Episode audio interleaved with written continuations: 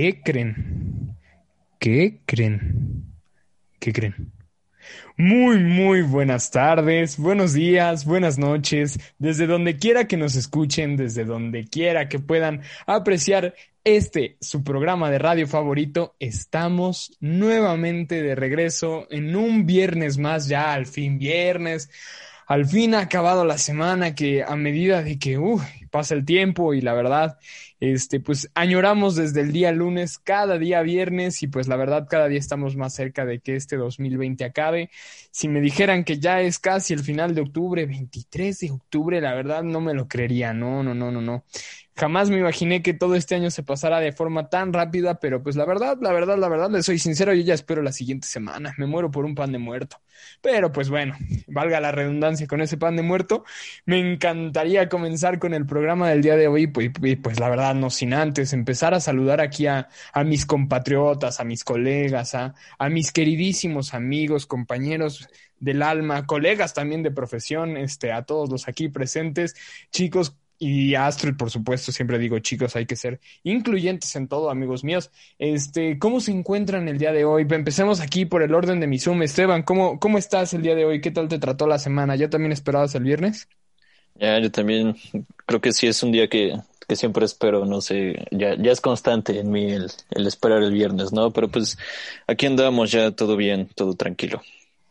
Sí, vaya, y el siguiente viernes lo vamos a esperar todavía más porque está más cerca el pan de muerto. La verdad ya me comí varios, pero pues bueno, es, es costumbre. Jorge, ¿tú qué tal? ¿Cómo estás? ¿Qué tal, Sebas? ¿Qué tal, Esteban Astrud? Pues muy contento de estar con ustedes otro viernes. También, como dice Esteban, pues esperando este día para ya descansar y también este poder escuchar el podcast a gusto. Y, pues nada, a disfrutar este programa. Claro, reescuchar porque Jorge lo, lo vive y lo revive, ¿verdad? Este, Astro, ¿tú qué tal estás? ¿Qué tal fue el camino hacia este viernes? Hola, muy bien. Igual opino que pues esto ya, ya, ya se acabó, entonces pues qué bueno y también estoy emocionada por el programa de hoy, espero lo disfruten. Y pues la verdad yo estoy algo triste, les platico, porque pues finalmente a medida de que, como dice Esteban, los viernes pasan, pues también los programas y con los programas la temporada. Y pues nos estamos acercando a esta recta final de Escuchemos a las manos hablar radio, cuarta temporada, Dios mío, cuarta temporada.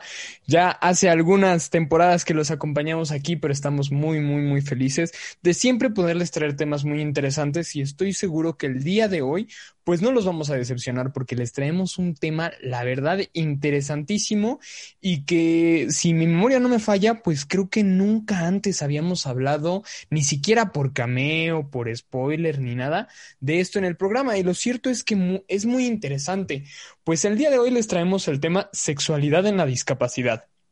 Y para ello, pues entre Esteban, Jorge, Astrud, aquí presentes, antes del programa estuvimos pensando, pues yo creo que lo primero sería ahora sí definir de lleno para, pues, empezar a eliminar todas estas barreras de entrada que existen en este tema. Por lo cual aquí mis compañeros han preparado unas definiciones excelentes, empezando por la definición de sexo. ¿Empezamos? Claro que sí, Sebas. Pues mira, eh, nosotros como una radio inclusiva también estamos preocupados por por definir bien todos los temas que hoy aquejan a nuestra sociedad y, y, es muy importante saber este, separar y saber a qué se refiere cada uno de estos términos. Pero empiezo. Cuando nosotros hablamos sobre sexo, eh, pues no nos estamos refiriendo claramente al acto físico, ¿no? Eh, del cual es importante saber que no solo consiste también en la penetración, ¿no? Eh, cualquier acción consentida para dar placer a, a, uno mismo o a otras personas es considerado un encuentro sexual, ¿no? Entonces ahí está la primera diferencia entre ambas palabras. Y bueno, nos referimos con el sexo a algo biológico que se basa en el cromosoma con el que naces. Si es XY, tus genitales serán de sexo femenino, si es XX, lo serán del masculino. Incluso puede darse el caso de que los tuyos tengan características de ambos sexos, por lo que pues eh, serías una persona inter intersexual, ¿no? Claro que sí, y por supuesto, continuando con la definición de género.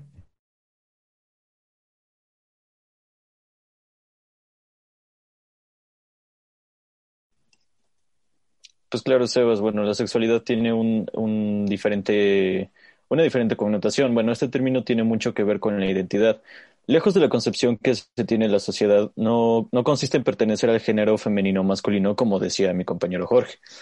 Esto va mucho más allá, sin, hasta donde lo incluso en la forma en que te sientes. Se trata de una identidad y expresión personal, cómo te sientes, cómo te ves, cómo te comportas. Esto sí, según los estándares sociales de un rol masculino o femenino. Pero repito, no tiene nada que ver con el sexo que naces. Claro que sí, de manera muy correcta y puntual, por lo que terminamos con Astrud que nos va a explicar sexualidad referente a lo que tenemos que hablar el día de hoy. Eh, sí, em, la orientación sexual también es algo biológico, es algo con lo que se nace y que nadie puede hacerte cambiar nada más uno mismo. Em, todas las orientaciones son válidas, ninguna se debe considerar más normal o corriente que otra, porque pues esto consiste en qué es lo que te gusta y qué te atrae y pues no lo puedes controlar. en, identidad de género también existen diferentes tipos de sexualidad. No, se, no significa definirte como heterosexual, homosexual o bisexual, pero eh, también eh, existen otras que de las que no se mencionan mucho, pero eh, pues también son igual de importantes. Por ejemplo, pansexual, que son aquellas personas que sienten atracción por otras independientemente del género o sexo de esta. Ven a la persona como... Ven a, ven a una persona y no la ven como si fuese hombre o mujer. Asexual son aquellas personas que no siente ningún tipo de atracción sexual por ningún sexo o género, ni interés en mantener relaciones sexuales con los demás o uno mismo, o que si lo hacen es en menor medida. Heteroflexible es aquella persona que principalmente se siente atraída por el sexo opuesto, pero tiene o no descarta un futuro interés en personas de su mismo sexo.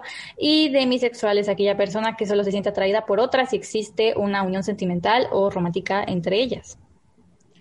En efecto, y me parece muy importante, como les comentaba, pues definir todas y cada uno de estos aspectos, pues es de lo que les estaremos hablando un poquito relacionado a sexualidad y discapacidad, este, después de esta increíble cápsula que nos tienen preparado tanto Ana como Jesús. Así es que, ¿qué les parece que le cedemos el micrófono? Y pues adelante.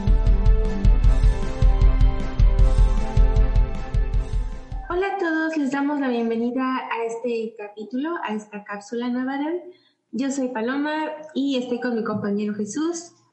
Esta vez les vamos a platicar de una noticia que es un tanto, bueno, es de alguna forma reciente, y es que los premios Oscar establecieron nuevos estándares de representación e inclusión para la categoría de mejor película.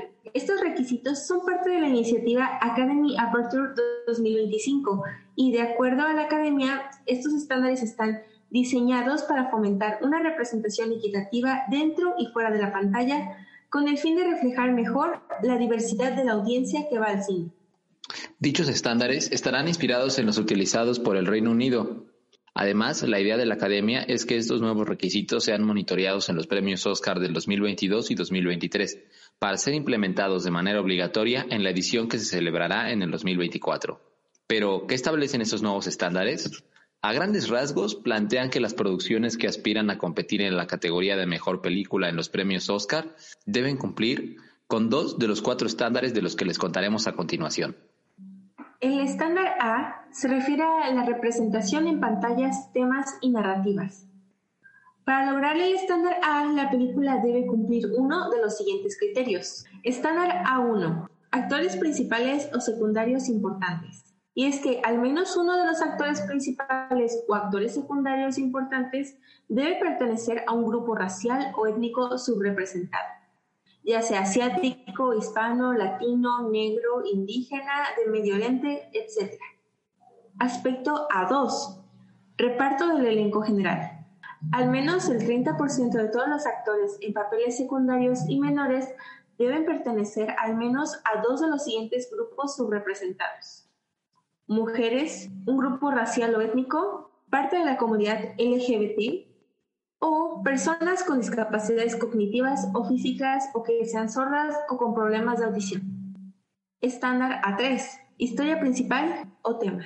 Las tramas principales, el tema o la narrativa de la película se debe centrar en un grupo subrepresentado, ya sea mujeres, grupo racial o étnico, parte del colectivo LGBT o personas con discapacidades cognitivas o físicas o que sean sordas o con problemas de audición.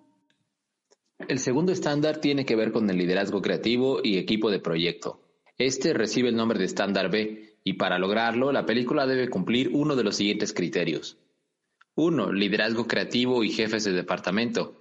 Al menos dos de los puestos como director de casting, director de fotografía, diseñador de vestuario, compositor, director, maquillador, productor, entre otros, deben estar representados por los siguientes grupos. Una mujer, un grupo racial o étnico, la comunidad LGBT o personas con discapacidades cognitivas o físicas, y además, al menos uno de esos puestos debe pertenecer al siguiente grupo racial o étnico subrepresentado asiático, hispano, afroamericano, indígena, del Medio Oriente, de África del Norte, nativo de Hawái u otra isla del Pacífico, u otra raza o etnia subrepresentada. También debe haber puestos en otros roles clave. Al menos otros seis puestos técnicos y del equipo deben pertenecer a un grupo racial o étnico subrepresentado. Y por último, como tercer punto, la composición general del equipo. Al menos el 30% del equipo de la película debe pertenecer a los grupos anteriormente mencionados. ¿Qué te parecen estos nuevos requisitos? En la segunda parte seguiremos hablando de estos. Quédate con nosotros.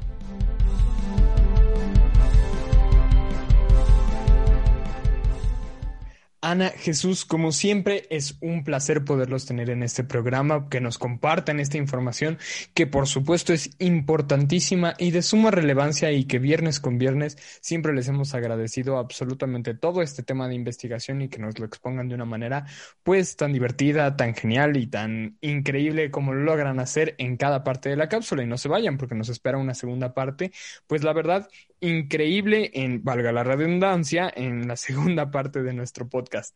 Pero pues la verdad es muy importante aún continuar con nuestro tema de este que, que, que, hablábamos un poco antes de irnos a la primera parte de la cápsula, que es la sexualidad y la discapacidad, puesto que me incluyo personalmente en el momento en el que yo leí el tema, pues era algo en lo que personalmente nunca había pensado y pues de pronto haciendo esta labor de investigación que hacemos siempre, pues hemos encontrado datos muy este, puntuales, muy científicos e interesantes que pues de pronto rompen muchos mitos y barreras, pero para ello pues no les voy a no les voy a platicar yo todo porque pues Jorge nos empezará hablando pues un poquito, ¿no? Eh, terminar este tema de introducción hacia la sexualidad. Jorge. Sí, así es, Sebas. Eh, pues bueno, eh, algo muy importante es que la sexualidad pues es parte inherente de la personalidad de pues, los seres humanos, ¿no? Integra pues tanto elementos físicos, eh, psicológicos y sociales, ¿no? De cada persona y esto permite actuar y sentir pues como hombre o mujer o cualquier otro género con el que se identifique. Eh, el florecimiento depende de la satisfacción de necesidades humanas primordiales como son pues el deseo de contacto, de tener intimidad, de lograr placer, ternura y amor, ¿no? Además de la necesidad del individuo de realización plena desde su condición como ser sexuado. Su completo desarrollo en todas las dimensiones de la vida es esencial para el bienestar individual, interpersonal y social de una persona. Eh, por su magnitud, la sexualidad trasciende la simple relación sexual de genitalidad y erotismo, ¿no? Es también la expresión psicológica y social de una persona sexuada en una sociedad y, y cultura determinada. A partir pues de este criterio que la salud sexual y la sexualidad son los elementos presentes cuando se trata de calidad de vida y que en el caso de las personas con discapacidad se afecta por pues eh, algunos motivos, ¿no? Es imposible considerar como integral un programa de rehabilitación que no incluya la educación, orientación y tratamiento de las necesidades sexuales a quien esté dirigido. Y bueno, para abordar la problemática sexual e implementar adecuadamente acciones para su atención, pues es necesario en primer lugar eh, interpretar debidamente cómo las enfermedades que provocan discapacidad pueden afectar la sexualidad. Por supuesto que sí, es de suma relevancia y como lo mencionabas, de pronto sale a la, a la, luz nuevamente el tema de la educación. Astrud continuará hablando un poco sobre este tema de discapacidad y sexualidad, pues ya, este, como comentaba Jorge, un poco más enfocado hacia personas con alguna discapacidad. Astrud. Eh, sí, Sebas. Eh, con frecuencia las personas con discapacidad afrontan muchas restricciones para su desenvolvimiento personal y social, eh, no solo por sus propias deficiencias, sino también por actitudes y conductas inapropiadas de los aparentemente normales que los rodean y se evidencia cuando de la sexualidad precisamente es tratada por los prejuicios, tabúes, estigmas que impiden expresar y vivenciar adecuadamente este importante aspecto de la existencia humana. Y nuevamente sale a la luz esto, ¿no es así? Este tema de la educación, este tema de los tabúes, de los estereotipos, de todo aquello que, la, que las personas desafortunadamente pues han generado al paso de muchos años y que en algún momento pues eh, permiten, dan paso a la ignorancia e incluso a estos procesos de discriminación de los cuales pues tratamos de no huir, pero pues sí destruir, ¿no? De, tratar de afrontar y finalmente pues este, eliminarnos de nuestra vida diaria. Para ello pues nosotros aquí en Escuchemos a las Manos Habla Radio pues tratamos siempre de darles la información más puntual, por lo que Esteban les tiene preparado pues una sección bastante interesante en donde desmentirá pues este tipo de verdad y mentira, más mentira que otra cosa, este, algunos de estos mitos que se han generado en torno a la, a la sexualidad y discapacidad. Adelante, Esteban. Pues claro que sí, Sebas, muchas gracias. Bueno, como ya nos decías, este sí es muy importante tener que desmitificar todos estos pensamientos que existen ¿no? en la sociedad en general. Uno de ellos es que la sexualidad de las personas con discapacidad es especial. Y pues no, en realidad no, no tienen particularidades sexuales, no es más que cualquier otra persona. Otro de ellos es que las personas con discapacidad no tienen sexualidad, son asexuadas y no les interesa. Digámoslo, son niños eternos, es un niño en un cuerpo de adulto. Y no, la realidad es que tienen intereses, ilusiones, deseos, necesidad de vínculos afectivos, capacidad de enamorarse, capacidad y necesidad de sentirse atraídos y de ser atractivos para otras personas. Su cuerpo tiene capacidad de sentir y de excitarse también. Otro de los mitos es que sus dificultades les impiden tener relaciones sexuales normales. La realidad es que el nivel intelectual o la limitación física u orgánica no determina la capacidad de amar, expresar cariño, compartir sensaciones corporales, enamorar, seducir o respetar a una pareja. Lo que les impide tener relaciones saludables es la sobreprotección. Estar siempre pendientes y querer protegerlos tanto les impide que desarrollen su intimidad, por lo que muchas de sus conductas se producen en el único ámbito existente, el público. Entonces, es el mismo entorno que provoca la aparición de estas conductas desajustadas. Otro mito es que las personas con discapacidad no tienen atractivo y no pueden producir placer. La realidad, como muchas otras personas, es que no encajan en los modelos de belleza o de perfección impuestos por la sociedad, lo que no significa que no resulten atractivas. Hay un olvido de gran valor de que la persona, sus sentimientos, valores y también tienen personalidad. Otro mito es que las personas con discapacidad no pueden tener pareja. Y la realidad es que la, sobreprotección hace que los prive de la propia vida dirigiendo la mirada a sus limitaciones. Es necesario inclinar la mirada hacia sus capacidades y posibilidades, favoreciendo espacios, tiempos y formas para expresarse, encontrarse y poder vivir su sexualidad. Las parejas pueden formarse entre dos personas con discapacidad física, intelectual u orgánica, o también con uno de los integrantes sin discapacidad. Estas últimas son las llamadas parejas mixtas. Y por último, el mito de que pueden transmitir genéticamente la discapacidad. La realidad es que el origen de la discapacidad, sea cual fuere, no es siempre genético. Además, esta concepción supone reproducción y la realidad es que la sexualidad y reproducción no tienen por qué estar ligadas. La sexualidad es un valor en sí misma y no es solo en función de la reproducción. Efectivamente, pues Esteban lo ha mencionado correctamente y, es increíble que lo mencione de esta parte, pues, pues esperemos que en casa a todos y cada uno de ustedes les haya podido este, servir para romper estos mitos que hayan dicho, mira, yo pensaba de esta manera y no tiene que ser necesariamente así, ¿no? Es muy importante lo que está recalcando Esteban y qué bueno que lo ha hecho de esta manera. Pero es más importante aún la manera en la que esto da pie a pues nuestra increíble entrevistada del día de hoy que no solamente viene a este hablarnos un poco más del tema, sino que ella es la experta para pues responder todas y cada una de las preguntas que seguramente se están generando desde casa. Nos vemos después de estos cortos comerciales para la magnífica entrevista que se viene.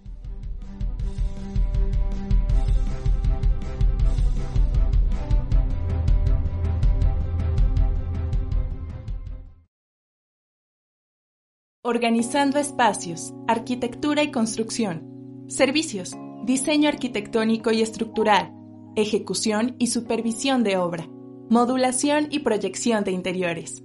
Contáctanos al 2223 81 87 23. Encuéntranos en Facebook como Organizando Espacios. Fotografía, especializados en documentar cualquier tipo de eventos fotografía y videofilmación para bodas, 15 años, fiestas infantiles y videos empresariales. Nos ubicamos en 14 Sur 5156, Colonia Jardines de San Manuel, Puebla, Puebla. Síguenos en Facebook como Kira Fotografía o puedes contactarnos vía telefónica al 222 157 8505 o por WhatsApp al 222 136-4309. Quiere fotografía, más que un clic.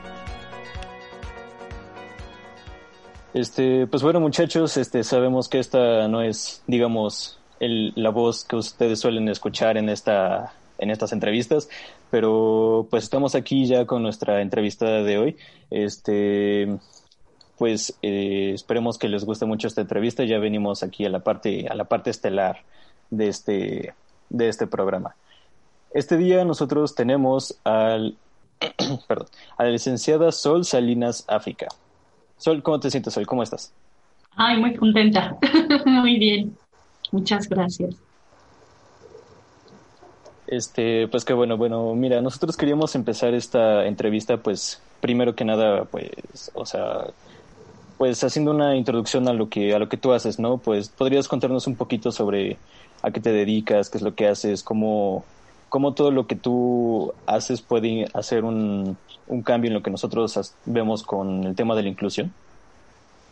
Bueno, pues mira, mi formación principal y primordial es la, la, psicología. Soy psicóloga y desde hace aproximadamente unos 24 años me dedico al, al trabajo terapéutico. Y eh, una de las cosas que más me ha interesado trabajar es la sexualidad. Soy especialista en educación sexual integral y también me he especializado en abuso sexual infantil, entre otras cosas. Entonces, además del trabajo terapéutico que, que llevo a cabo, em, he escrito, bueno, me tocó elaborar un protocolo de atención a niños y niñas que viven abuso sexual en, el estado de Puebla. También me tocó diseñar la estrategia de prevención del embarazo adolescente en Puebla. No soy de Puebla, pero ahorita estoy trabajando aquí. Y em, pues bueno, respecto al trabajo eh, de inclusión, creo que es fundamental y me da mucho gusto que cada vez hay más apertura. Eh, realmente, uno, fíjense que uno de mis primeros trabajos justamente fue en una unidad básica de rehabilitación eh, integración social en DIF, en otro estado, y eh, en esta unidad trabajaba eh, la parte psicológica con personas que tenían alguna discapacidad, ya fuera por accidente, ya fuera por, por nacimiento, y pues bueno, fue una de las experiencias más hermosas que he tenido, con mucho aprendizaje, eh, sobre todo humano y del corazón, que yo creo que eso es lo más, más importante. Son personas que al vivir retos y realidades eh, distintas a las que eh, tenemos, pues la mayoría de las personas, se va aprendiendo mucho. Son personas que tienen um, una fuerza interna impresionante que yo creo que tenemos mucho más que aprenderles. Entonces, eh, pues mi trabajo algún momento constó en, eh, constó en eso y actualmente estoy llevando algunos diplomados, tanto en el diseño de los programas como en la ejecución de los mismos, formando otros, eh, educadores de la sexualidad. Y una de las cosas que incluimos es justamente la educación sexual integral para personas con diversidad funcional porque creo que ha estado muy al margen. De repente es algo que dejamos muy al margen. Y definitivamente pues ya no estamos viviendo en una época en lo que esto pueda ser factible, ¿no? De hecho, la diversidad está en todos lados y la vivimos todos y todas las personas en todos los espacios, todos y todas somos distintos, distintas y eh, pues hay que partir de ahí, ¿no? No, no es que seamos diferentes en sí, en, derechos o en, o en, la posibilidad de gozar y disfrutar la vida, simplemente vivimos circunstancias distintas. Así que bueno, eso es en general y a grandes rasgos lo que hago. Sí, claro, y, o sea, como tú lo comentas, no es, digo, ya en esta época es algo que es muy, muy necesario, ¿no? Ya hemos vivido como que mucho tiempo en un, pues con una mentalidad establecida y pues ya, digamos que es tiempo de cambiarlo, tiempo de hacer, pues como que de desmitificar muchos mitos, de quitar muchos tabúes y también, o sea, es muy importante que pues todas las personas, así como tú dices, que pues no somos diferentes realmente como este como las en las capacidades que tenemos sino también este es muy importante saber que tenemos todos siempre las mismas oportunidades no digamos como que a pesar de todo lo que pasa siempre es importante reconocer que sí se puede hacer muchas cosas de a pesar de cómo tienes el o sea sin importar ese tipo de dificultades que existen no claro y bueno, es... Sonó mi, mi celular, déjame apago. Le quito el sonido. No te preocupes. Y bueno, este, esto, como tú dices, es, bueno, bastante importante de todo esto, ¿no? Es importante, como ya decíamos, desmitificar muchos, pero no sé si tengas algún tipo de estigma específico o algún mito que creas que es el más importante declarar antes de que puedas, o sea, digamos, empezar a trabajar con alguna persona con discapacidad sobre todo esto de la sexualidad o que digas que es un mito que, que genera muchos más, o sea, que de él se desprendan muchos? Sí, yo creo que una de las, bueno, para empezar, eh, respecto a este asunto de que estemos reflexionando ya sobre la inclusión, eh, nos hemos tardado, nos hemos tardado muchísimo en hacerlo. Em, creo que también una de las cosas que no ayuda es que la sociedad en general, desde todos los tiempos y más actualmente, siempre ha tenido un, em, un prototipo de belleza, un prototipo de funcionalidad donde tenemos que vernos de tal o cual forma y en general eso nos impacta a todas las personas.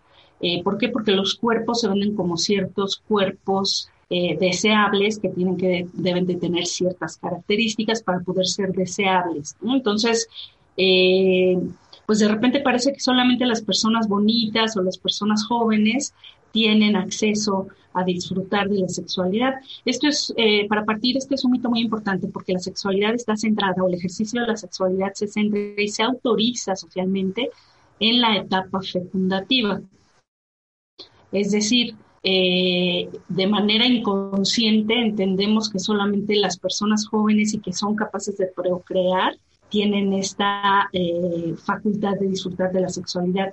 Y esto incluye obviamente a niños, niñas, eh, personas con discapacidad, personas adultas mayores. ¿Por qué? Porque pensamos que eh, no van a maternar y que como esa sexualidad no está dirigida a la reproducción, entonces quedan fuera.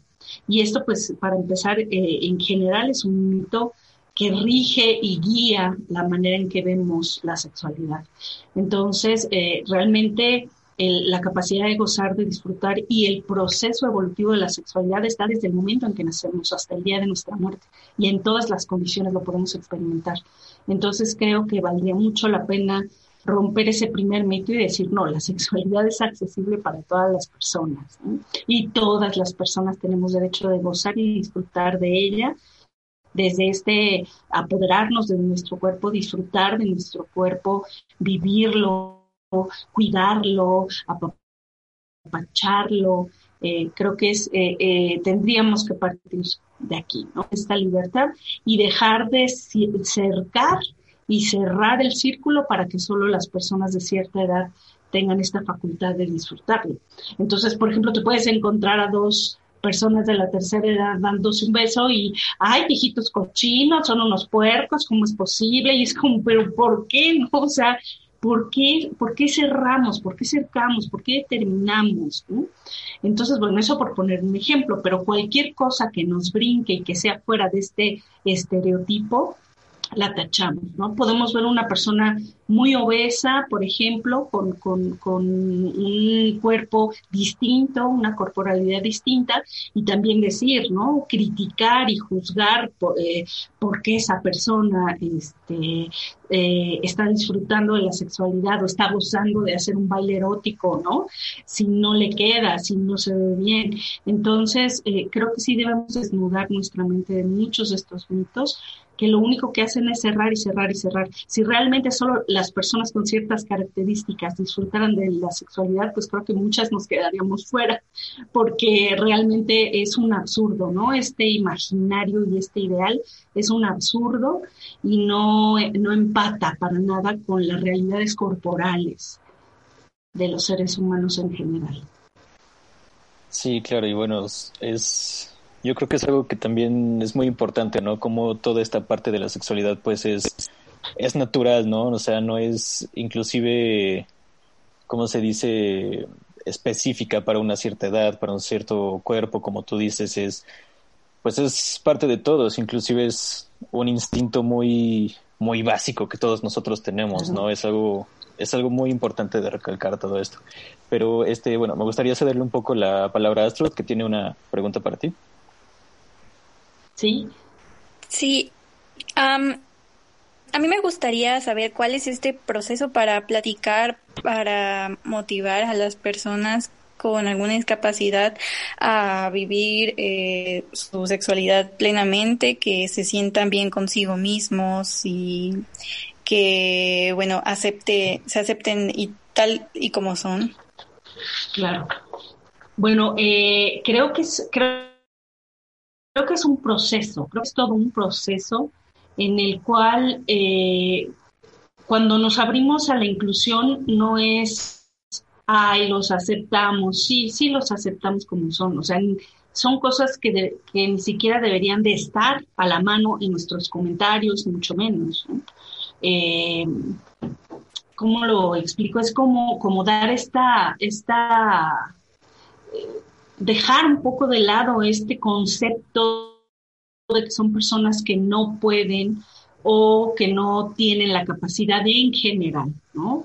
Eh, y cómo platicar con las personas al respecto, pues creo que nos cuesta tanto trabajo como nos cuesta trabajo hablar en una población común y corriente, eh, se los digo porque me encuentro con padres, madres que no saben cómo hablar con sus hijos e hijas, maestros y maestras que no saben cómo hablar del tema. Es decir, el, el la sexualidad es un tabú en general, ¿no? del que nos cuesta mucho trabajo hablar. Si no lo hacemos entre amigas y amigos por medio de bromas y chistes y demás, no lo hacemos. Eh, es difícil como intimar ¿no? Y a lo mejor las mujeres tenemos esta, eh, eh, por, por, por, educación, nada más por educación, tenemos más esta capacidad de hablar y decir, oye, fíjate, me pasó, tengo tal duda, pero por ejemplo, de hombre a hombre muchas veces no se comparten, no hablan de las necesidades que tienen, eh, porque son muy machos, ¿no? Y los hombres ya nacen con todo el conocimiento ahí sobre la sexualidad, o sea, tenemos estas ideas bien ridículas. Entonces, de repente, acercarnos a una persona que vive, cualquiera que sea la discapacidad, sea eh, motora, sea de los sentidos, este, incluso intelectual, pues nos cuesta mucho trabajo pero tendríamos que acercarnos como lo hacemos con cualquier otra persona. Y yo creo que lo primero que las personas con discapacidad deben saber y de lo que deben de apropiarse es que tienen la, el entero derecho de vivir una, una sexualidad con dignidad. Aquí hay algo que también me, parece muy importante. Eh, tenemos esta idea de que la sexualidad es un sufrimiento y un dolor y que se vive triste y que se vive eh, desanimado, etcétera, etcétera. Entonces, eh, imagínense, por un lado tenemos la idea de que la sexualidad es, eh, puede ser la alegría de la vida y el bienestar, y a las personas eh, que, que, tienen alguna discapacidad las vemos como personas dolientes y sufrientes, pues son como conceptos que no empatan. Pero eso está a nivel de la ideología nada más, esa, e, e, esa, es, un, esa es una mentira. Tienen todas las posibilidades porque los cuerpos sienten. Ahora, estamos muy acostumbradas y acostumbrados a una sexualidad genital y penetrativa, es decir, como si todo lo que fuera la sexualidad es un pene adentro de una vagina y todo lo que no se parezca a eso no es un ejercicio sexual ni válido ni aceptable. Entonces se nos olvida que tenemos una extensión de piel que tiene tantas sensaciones, el goce que te da el olfato, el goce que te da el gusto, el sabor, eh, los sonidos, las miradas. Probablemente hay personas que son débiles visuales o personas que no, eh, que no escuchan, personas sordas, pero eso no les está limitando para nada que puedan gozar de otras posibilidades. Incluso las personas que se encuentran en silla de ruedas, eh, son personas que están completamente facultadas para poder... No son penetrativos, probablemente, pero que tienen otras posibilidades. Entonces creo que, podríamos acercarnos a las personas desde este lugar y decirle, pues es que tienes las, las mismas posibilidades, como desnudamos la mente de esta basura, que eso es todo lo que es, y, darles esa libertad de contactar. Sí, es, es muy cierto eso, porque, bueno, la mayoría de las veces no se platica de estos asuntos muy abiertamente y eso que es, bueno, generalmente personas que Em, pues están em, con todas sus facultades eh, que se pueden, mm, bueno, que tienen eh, todos sus que están mentalmente saludables o que no tienen alguna discapacidad física y aún así llega a ser incómodo. Si algo no lo quieren discutir en persona pues lo llegan a buscar en internet y también eso puede ser perjudicial porque hay muchas las cosas que pueden encontrar que no sean ciertas, entonces es, es muy importante platicarlo con algún experto y también sobre todo de las personas con alguna discapacidad, que ese tema no se toca para nada y, también es muy importante saber eh, pues tratar con estos temas, a pesar de que uno puede que no sea un experto, pero si llega a tener algún conocido, puede probablemente aconsejarlo un poquito y ya después, eh, si tiene como dudas más, más a fondo, pues recomendarle a algún experto o buscar ayuda de otro lado. Claro, y es que, mira, finalmente eh, sí hay que comprender que probablemente haya algunas circunstancias que se modifiquen, pero eso no altera la capacidad del placer. Y lo que dices me recuerda a una chica que escuché hace poco en una conferencia muy interesante, una chica de Argentina que ella, no sé por qué razón, porque eso no es lo importante, pero ella está en silla de ruedas y entonces ella habla de su experiencia sexual y la plasma de una manera tan linda, eh, tan analítica, tan, tan sensible y ella dice, cuando yo voy a tener relaciones sexuales, eh, yo sé cómo tiene que ser, eh, eh, a la persona que, que, vaya a acompañarme sexualmente en ese momento. Y ella lo dice bien bonito porque dice mi amante, ¿no? A, mi amante en ese momento yo le tengo que decir, mira, aquí se le pone el, le, acomodas así la silla, aquí se le pone el freno, aquí está la palanca, ahora me vas a ayudar a subir a la cama de esta forma, por favor tómame de la cintura, súbeme a la cama, este, y ella narra todo esto, ¿no? Y dice, esto eh, es parte de mi experiencia sexual, es parte de mi eh, rito para poder llegar a la cama y, lo asumo como tal, o sea, esa es la, situación. Una vez que estoy en la cama, ella lo dice hermoso, dice, ya no hay gravedad, ya no hay nada, estamos eh, nada más piel a piel, teniendo contacto y dices, ay, qué mujer, Dios mío, qué, qué, qué maravilla. O sea, probablemente sí tengamos que eh, tener que llegar a este punto eh, haciendo uso de lo que se requiere, eh, teniendo estas particularidades, en este caso del movimiento, pero fuera de eso, la experiencia viene a, a, completarse como se completa con cualquier otra persona la primera vez que la vas a tocar, que la vas a oler, que la vas a sentir. Entonces, no hay una diferencia en ese sentido, más que cumplir con esas ciertas cosas que me van a facilitar el acceso a poder tener un contacto sexual. Y hay que hablarlo y decirlo como es y decir, bueno, sí, este es el rito y, y, lo hacemos de esta forma, pero una vez que eso pase, pues construimos la experiencia, porque finalmente la experiencia sexual eh, es biográfica, es individual, todas las personas la vivimos de una manera particular. No porque nosotros tengamos habilitada la marcha y yo me pueda parar y caminar, significa que todas las personas que tenemos esa posibilidad vivimos la sexualidad de la misma forma. Entonces sí vale mucho la pena hablar con las personas. Yo creo que las personas, ustedes lo sabrán mejor, que, que, tienen eh, discapacidad saben cómo vivir con esto, saben cómo vivir, saben cómo plantearse en el mundo. Realmente no somos nosotras y nosotros quienes les tenemos que decir cómo vivan la sexualidad. Su sexualidad es su asunto y es, es su circunstancia y probable, y son ellos y ellas quienes verdaderamente saben cómo se experimenta la sexualidad desde la discapacidad. Y sí, pues claro, es algo pues como tú bien lo comentas, ¿no? Es algo muy, muy natural, muy, siempre muy personal inclusive, este, pero pues sí, se tiene que hablar abiertamente de esto, pues para que, pues en el momento en el que estás, este, pues ahora sí que con tu pareja, con, como tú dices, con el amante, pues sí necesitas, pues tener esta confianza de poder platicar, de poder hablar, de poder hacer las cosas, pues como, un, en primero como uno se sienta cómodo y en segundo pues como debe de ser, ¿no? O sea, porque también, o sea, sí se pueden existir ese, este, digamos, tipo de limitaciones, pero pues ya una vez platicando y todo, pues no va a haber problema alguno de que se pueda disfrutar abiertamente cualquiera de las dos partes, ¿no? Claro. Entonces, bueno, este, Jorge nos quería compartir unas cuantas preguntas. Por favor, Jorge. Sí, claro. Eh, pues muchas gracias, Sol, por todo lo que has platicado. Que es algo muy interesante todo lo que hemos escuchado en, en esta entrevista.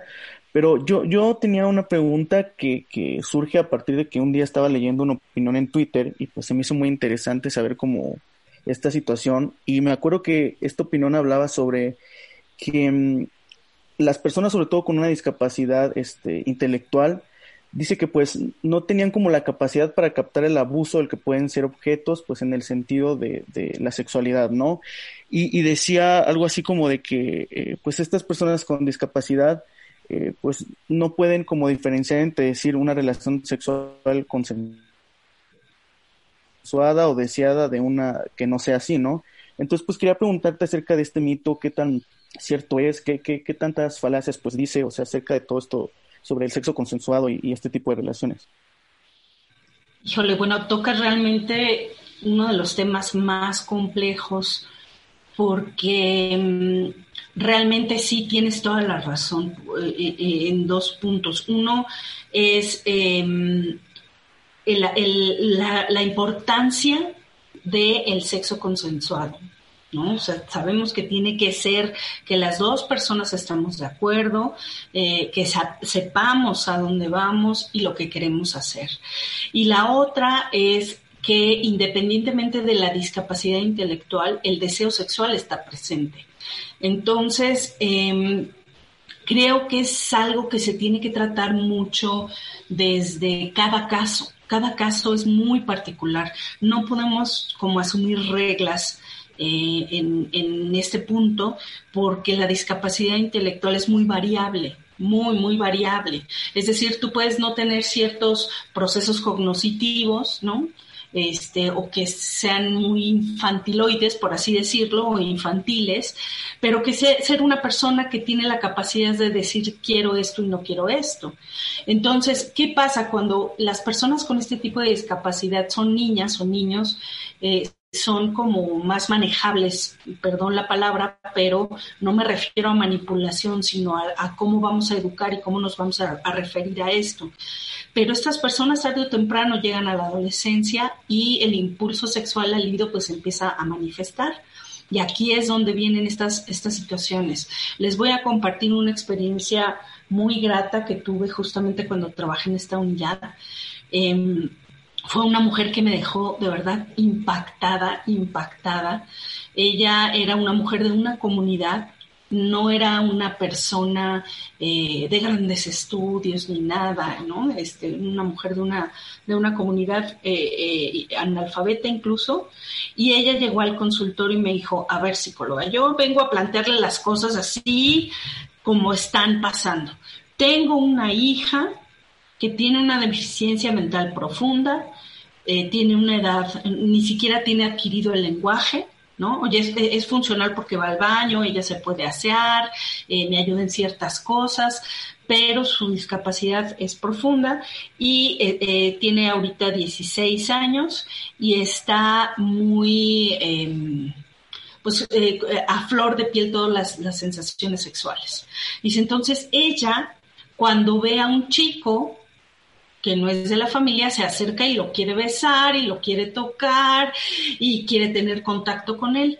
Y me dice, yo estoy muy preocupada porque sé muy bien el riesgo que mi hija corre, porque sé muy bien que ella no entiende bien qué es lo que está pasando, pero sé que si se encuentra con un tipo que no comprenda la situación o más bien la entienda muy bien y quiera abusar de ella, lo va a hacer.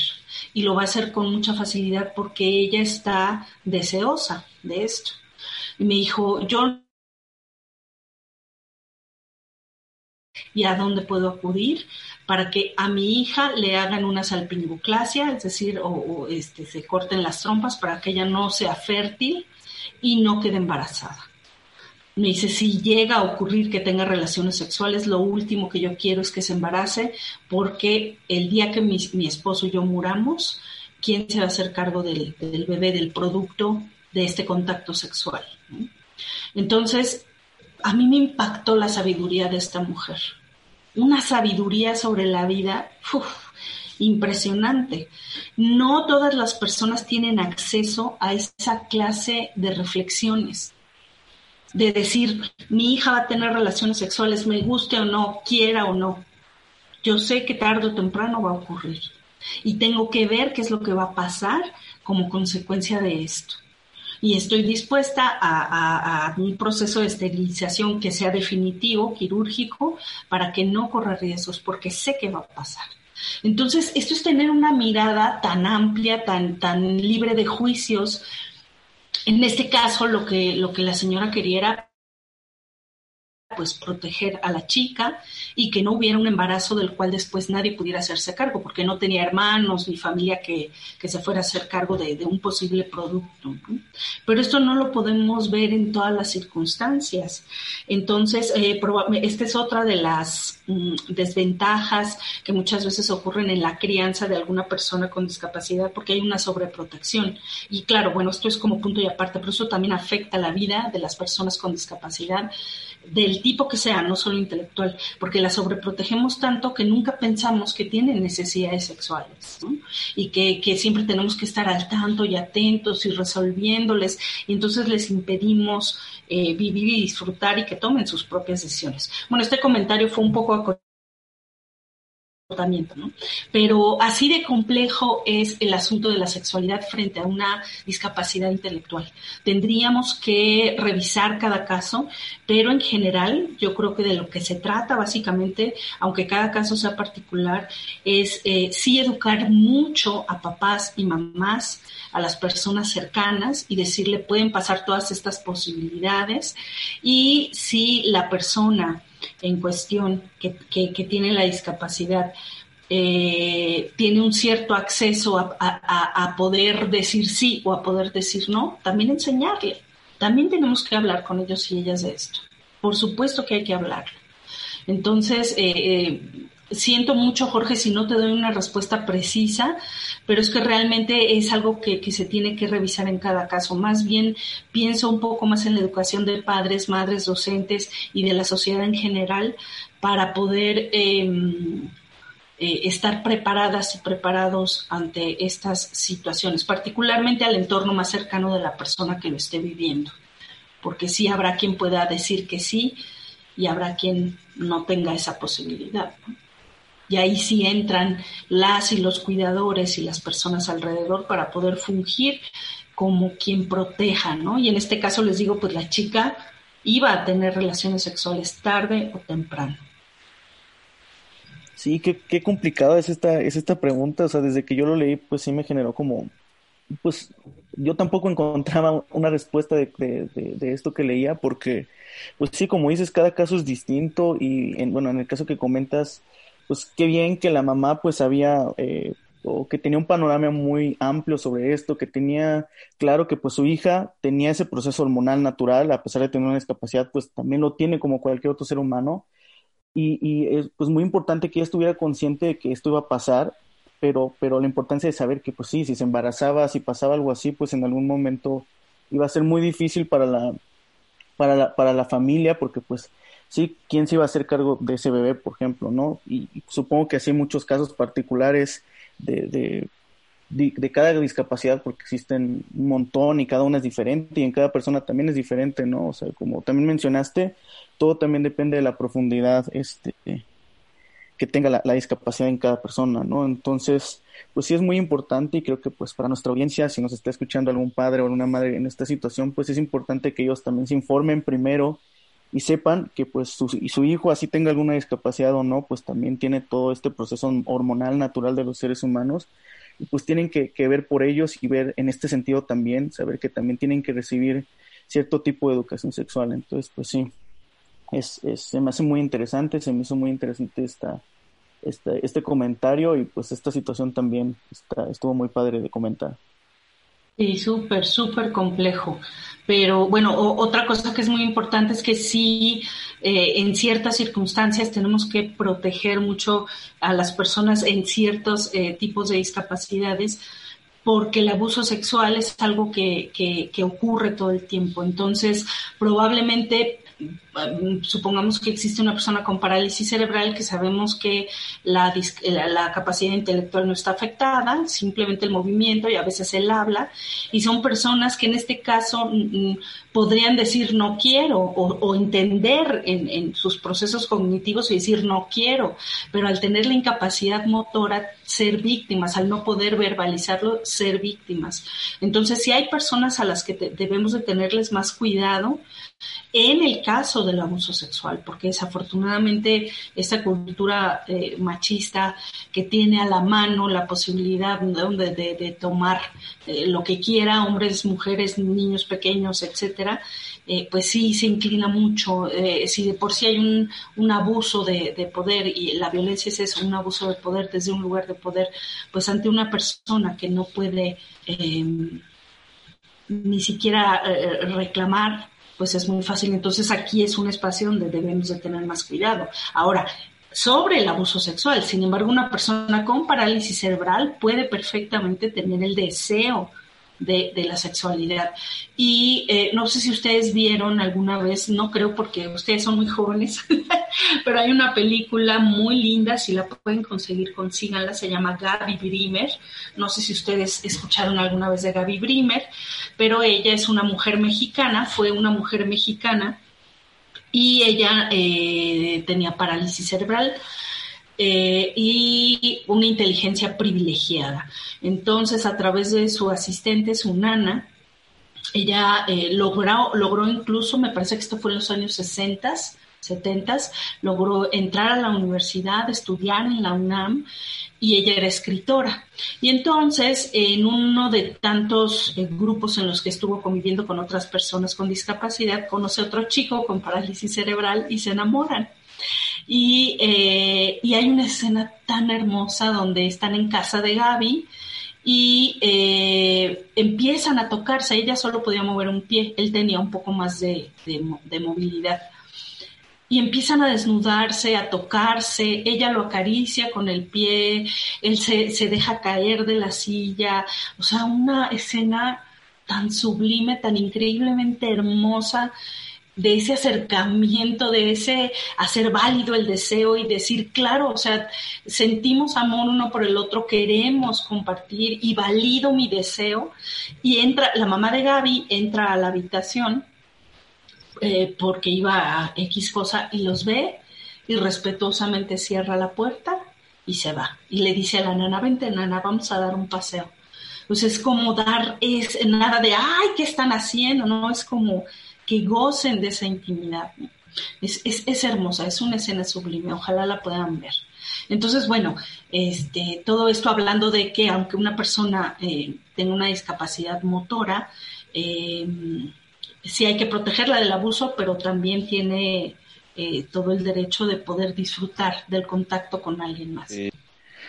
Este, pues bueno, Sol, muchas gracias este por todos pues grandes conocimientos que nos has compartido, este eh, o sea, creo que puedo hablar por todos con decir que, pues sí, muchas de las cosas que nos has compartido, pues además de ser muy interesantes, pues también son muy ciertas, ¿no? O sea, de cómo todos, este, tenemos que tener en cuenta, pues muchas cosas a la hora de tener, este, igual este tipo de educación sexual hacia las personas con discapacidad.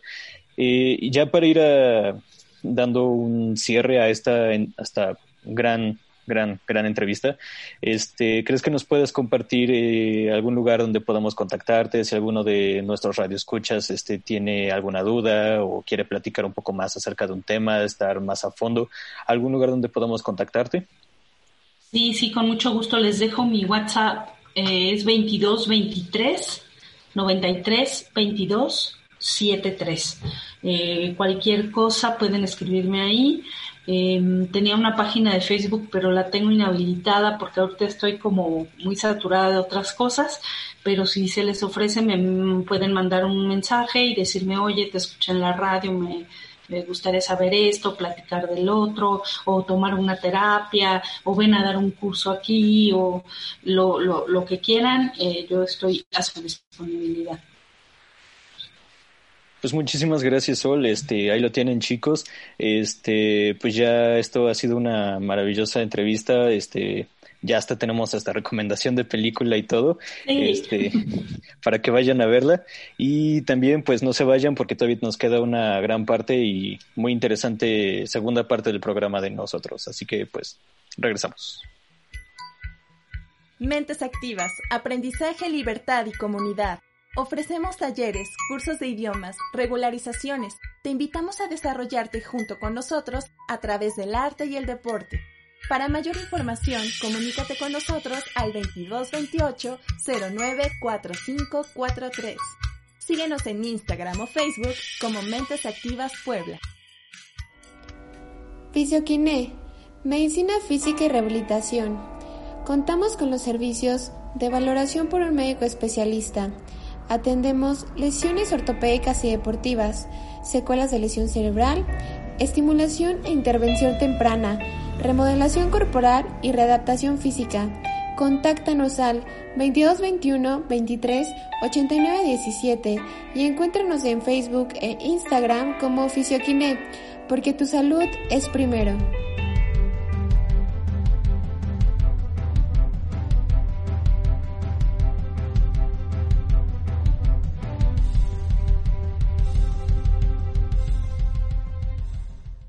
Chicos, chicas, estimados y estimadas, estamos nuevamente de regreso en este su programa de radio favorito y queremos agradecer nuevamente pues a la licenciada Sol. De nuevo, muchísimas, muchísimas gracias por acompañarnos en esta entrevista. La verdad es que como comentábamos antes de irnos, pues sí se aclaró muchísimas de nuestras dudas, se eliminaron yo creo que todavía más de pues estas barreras de pensamiento, estos obstáculos que de pronto pues eran mitos que este que estaban presentes en este tema, que pues el día de hoy yo creo la verdad, en lo personal y considero que para todos nuestros espectadores y radio escuchas, pues ha sido muy, muy, muy, muy interesante y muy revelador. Continuando con este tema, pues ya que hemos empezado a desmitificar este tema, pues ahora es importante hablar sobre la, pues valga la redundancia, sobre la importancia de la educación sexual y sobre todo para las personas con alguna discapacidad. Para lo que Esteban nos tiene preparado, pues un poco de estos objetivos. Esteban, adelante. Claro que sí, Sebas. Bueno, primero que nada está el objetivo de la educación afectivo-sexual. Este objetivo es fundamental para contribuir a que las personas aprendan a conocerse, saber cómo son y cómo funcionan, a aceptarse, sentir que como hombres y como mujeres merecen la pena, se les quiere y se les acepta como son, y también a expresar su erótica de modo que se sientan felices. Esto significa aprender que la sexualidad no, ha de ser fuente de problemas y, sin embargo, sí puede ser de satisfacciones. Otros objetivos específicos pueden ser evitar los embarazos no deseados y la transmisión de infecciones. Además, otros objetivos de la educación afectivo-sexual son impulsar una sexualidad saludable, evitar malos entendidos de índole sexual, favorecer relaciones saludables, evitar conductas inadecuadas por falta de información, prevenir embarazos no deseados, prevenir la transmisión de enfermedades, favorecer la adquisición de habilidades personales y relacionales Desarrollar una actitud positiva hacia uno mismo y otras personas para mejorar la autoestima, asertividad y la comunicación. Efectivamente, pues es muy importante comenzar a hablar sobre, valga la redundancia nuevamente, la importancia de la educación sexual, puesto que efectivamente si no se tiene un, un control, un, bueno, no un control, pero sí un una, una, una facilitación de la información hacia las personas con alguna discapacidad, pueden llegar a suceder pues determinadas consecuencias que pues inclusive en un aspecto de la vida diaria, pues no es este conveniente poder este experimentar este tipo de situaciones y pues que pueden representar pues soluciones un poco mayores a largo plazo o cambios completos en la vida de las personas. Eh, en el, en el caso de cómo empezar a abordar estos temas, Astrud nos empezará a hablar un poquito sobre lo que es la realización de la educación sexual. Adelante. La educación afectivo-sexual se trata de una responsabilidad que comienza en el hogar y continúa a lo largo de la vida. Además, las escuelas, los medios de comunicación y las redes sociales tienen una enorme influencia en los jóvenes, por lo que también una parte de esta responsabilidad es compartida.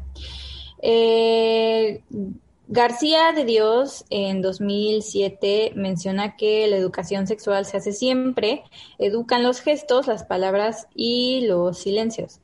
Además, se debe hacer, se debe Em, entablar esta diferencia entre educación sexual en la infancia y en la adolescencia. Lo ideal sería comenzar desde una edad temprana, ya que es durante estas edades cuando se pueden forjar los cimientos con los que construir muchas cosas. Es buen momento para trabajar desde lo importante, sin prisas y sin urgencias como suele ocurrir en la adolescencia.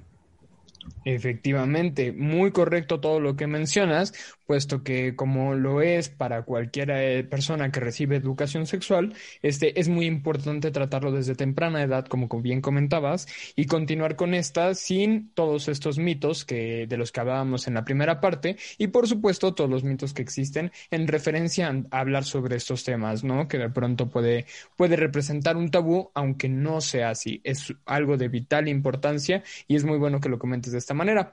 Cerrando un poco con el tema del día de hoy, Jorge nos tiene preparado la pregunta del día. Adelante, Jorge. Sí, pues bueno, la pregunta del día que les tenemos hoy es, ¿cuándo es el Día Mundial de la Salud Sexual? Y las opciones son las siguientes. 5 de enero, 6 de octubre, 4 de septiembre y 3 de febrero. Pues ahí lo tienen desde sus casas, pues piénsenlo, medítenlo, vean cuál es la respuesta a la pregunta del día de hoy y nosotros los dejamos con Ana y Jesús para la segunda parte de nuestra cápsula también del día de hoy.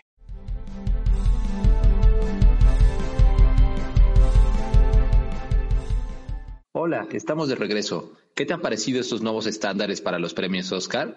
Continuamos. Tercer estándar, también conocido como el estándar C.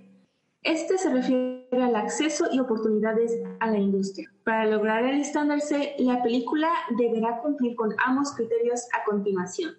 Estándar C1. Oportunidades de aprendizaje y prácticas remuneradas. La empresa distribuidora o financiera de la película deberá remunerar aprendizajes o pasantías a personas que pertenecen a los siguientes grupos subrepresentados y cumplen los siguientes criterios, que sean mujeres o de un grupo racial o étnico o parte del colectivo LGBT o personas con discapacidades cognitivas o físicas o que sean sordas o con problemas de audición. Los principales estudios distribuidores deben tener pasantías pagadas y sustantivas que incluyen grupos subrepresentados.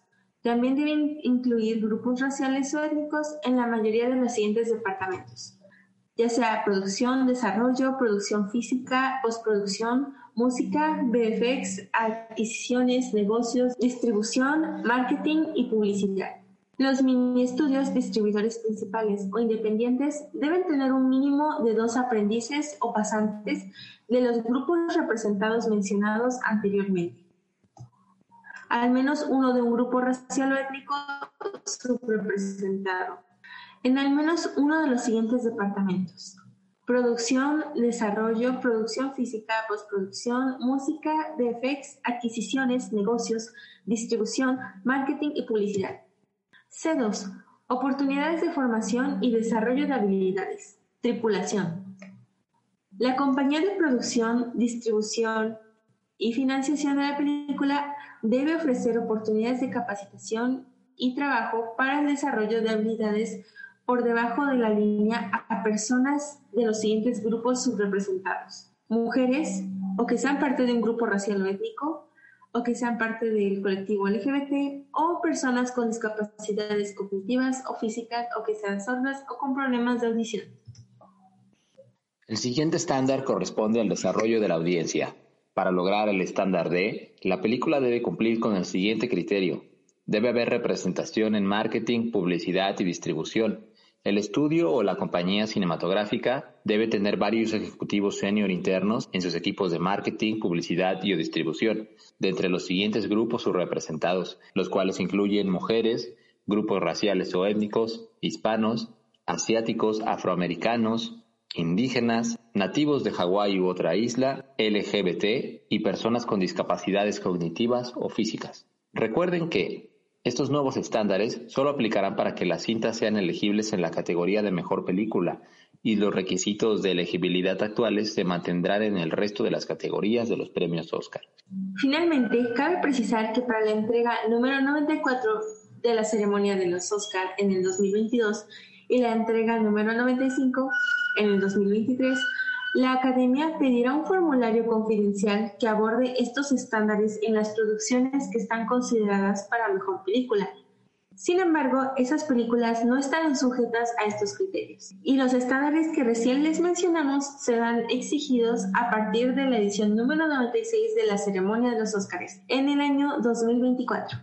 ¿Qué les parece esta noticia? Nos gustaría bastante saber su opinión. Coméntenos y nos vemos la siguiente semana. Adiós.